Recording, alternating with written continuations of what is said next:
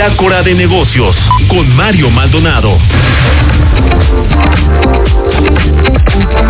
Y bueno, ahorita que hablábamos del tema del empleo, del asunto de la pobreza laboral y los datos de esta encuesta de ocupación y empleo del INEGI, pues también en el segundo trimestre del año, eh, pues se presentó este informe de finanzas públicas, el tema de la recaudación y lo que vimos es que el impuesto sobre la renta pues eh, tuvo un inusual aumento en el segundo trimestre del año y bueno pues ayudó a compensar este subsidio a las gasolinas que bueno eh, le hace un hoyo importante ahí a, a las finanzas públicas, al tema de la recaudación eh, por, por ISR. En fin, vamos a platicar de todo esto con Mariana Campos, coordinadora del programa de gasto público de la organización México Evalúa. ¿Cómo estás, Mariana? Muy buenos días.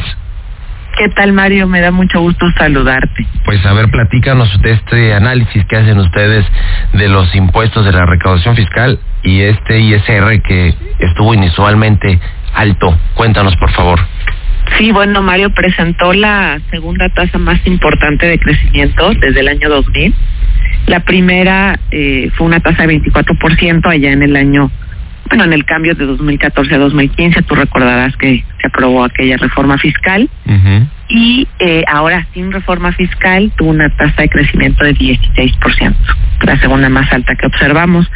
¿Esto, esto a qué se debe? Bueno, pues hay que decir primero que nada que hay, hay un incremento en el pago de impuestos de las empresas, es decir, de las personas morales. Eso creo que es importante señalarlo, ¿no? Porque a veces con la narrativa del presidente pareciera que no pagan impuestos y pues todo indica que sí.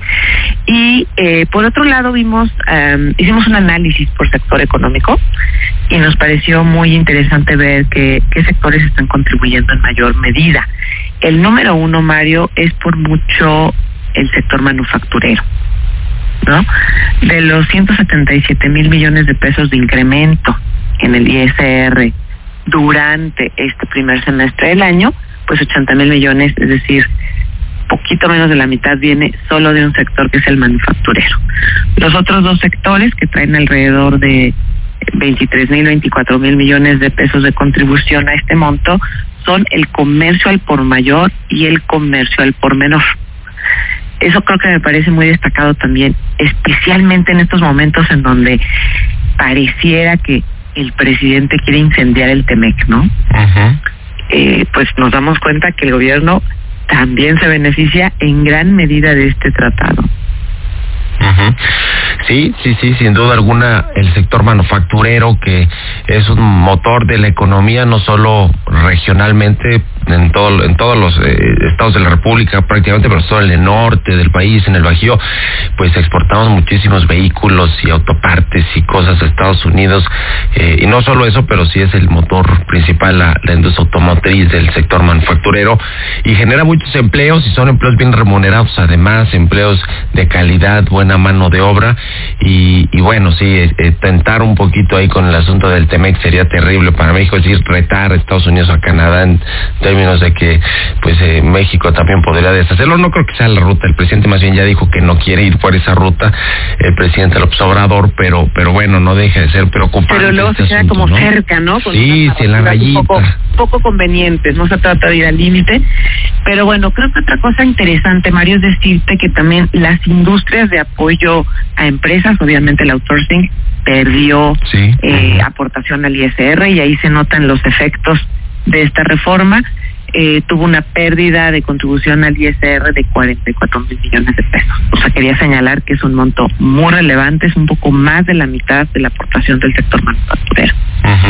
Exactamente, ese tema del outsourcing también es eh, muy muy relevante y bueno, se logró compensar todo este eh, incremento en los subsidios a las gasolinas, ¿verdad? Que también ahora ya está, digamos, quitándose un poquito ese subsidio dependiendo del tipo de combustible, ¿verdad? Exactamente. Este análisis corresponde al primer semestre del año, donde todavía era bastante relevante, y eh, pero, pero decir que pues sí, en efecto, o sea, no es que salga gratis, ¿verdad? Con nuestro ISR se estuvo compensando porque en efecto no alcanzó con los excedentes petroleros y, y en esto pues insistían mucho las autoridades. Muy bien, pues muchas gracias como siempre Mariana Campos, coordinadora del programa de gasto público de cuentas de México Evalúa por estos minutos y, y buen día, buen inicio de semana. Hasta luego, Mario. Hasta luego, que estés muy bien.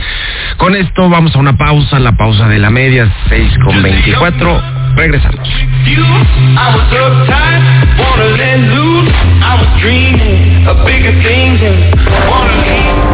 En un momento continuamos con la información más relevante del mundo financiero en Bitácora de Negocios con Mario Maldonado.